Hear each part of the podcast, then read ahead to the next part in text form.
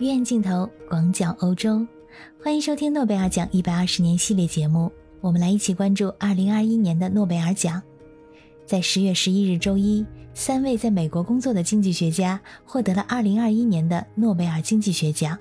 我是在欧洲的可可鱼，欢迎收听我的节目，和你分享欧洲的生活百态。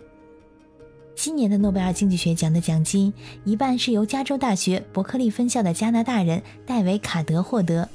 另一半呢，是由麻省理工学院的以色列裔的美国人约沙·安格里斯特，以及斯坦福大学的荷兰裔美国人基多·因本斯来评分。瑞典皇家科学院在阐述理由的时候说，卡德获奖是因为他对劳工经济做出的经验性的实证贡献，安格里斯特和因本斯则是他们对以上过程因果关系的分析方法上取得了突破。三位学者为我们认识劳工市场带来了新的认知。从自然实验中就因果关系得出了结论，他们的研究成果也应用到了其他的领域，为经验性研究做了革命性的推动。这个奖项宣布之后，网友们纷纷在网上评论：这一次的诺贝尔经济学奖可真的是实至名归。这三位得奖者的贡献横跨经济学的各个领域，深刻而显著地影响了整个实证经济学的研究。甚至啊，可以这么说。现在的经济学家，尤其是做数据和实证方面的经济学家，几乎没有人没读过他们的著作。在传统劳动经济学的重要话题里，一个是最低工资对失业的影响，另一个是移民对工资的影响。在一九九二年，卡德最重要的论文之一发现，提升最低工资并不会减少工作。在这篇论文里面。他们电话调查了新泽西和宾夕法尼亚州边界上的快餐店，使用双重差分方法，发现了在新泽西提升了最低工资之后，该州快餐业的工作并没有减少。关于移民对工资的影响，传统理论认为，移民使得劳动力供给上升，自然会造成工资的下降。卡德利用1980年12万五千名古巴移民迁往迈阿密的事件，对这一问题展开了研究。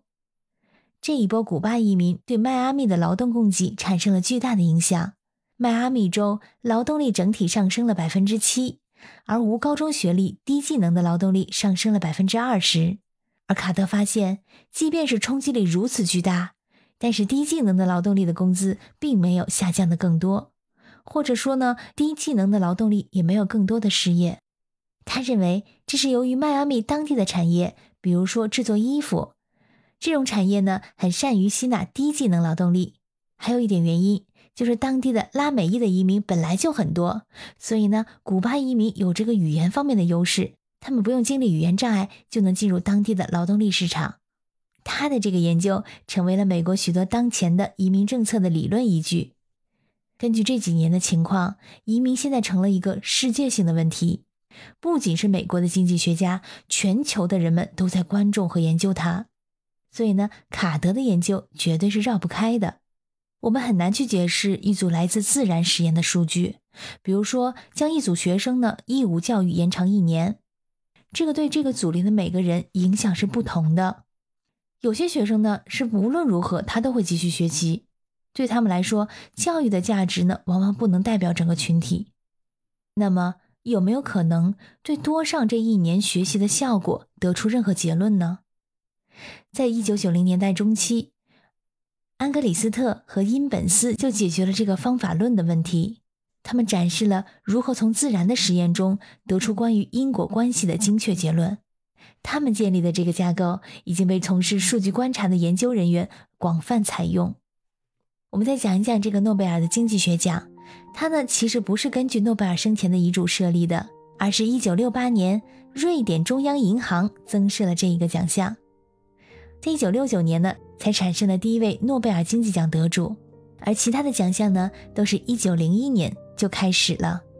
之后呢，也是每年评选一次，它也是六个奖项中最后宣布的一个。在上个周呢，已经宣布了诺贝尔医学奖、化学奖、物理学奖、文学奖，还有和平奖。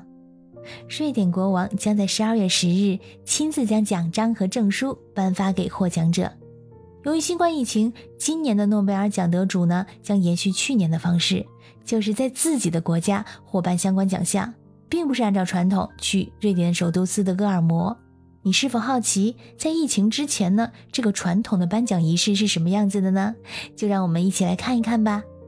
对于诺贝尔奖而言啊，不仅评奖过程已经成为一个固定流程，每年十二月十日的颁奖礼，各种礼仪程序也是几乎百年不变。在当地时间下午三点，所有获奖的人呢都会在斯德哥尔摩大饭店集合，然后呢前往去斯德哥尔摩市中心的音乐厅，他们将进入一个布满鲜花的房间。这些鲜花呢，都是由意大利圣雷莫市政府提供的，因为诺贝尔就是在这个城市去世的。下午四点半，乐队开始奏乐，全体起立迎接王室成员的到来。之后呢，就是讲话、颁发金质奖章，就是大家都知道的那个著名的有诺贝尔头像的金质奖章。这之后呢，就来到市政厅开始庆祝活动，得奖者们乘坐华丽的四轮马车来到院子里。当地的孩子们会举着火把列队欢迎。接下来呢，便是宴会了。晚上七点整准时开香槟，有六十五张桌子围绕着国王的主桌，按照麦穗形排开。蜡烛将是大厅内唯一的照明光源。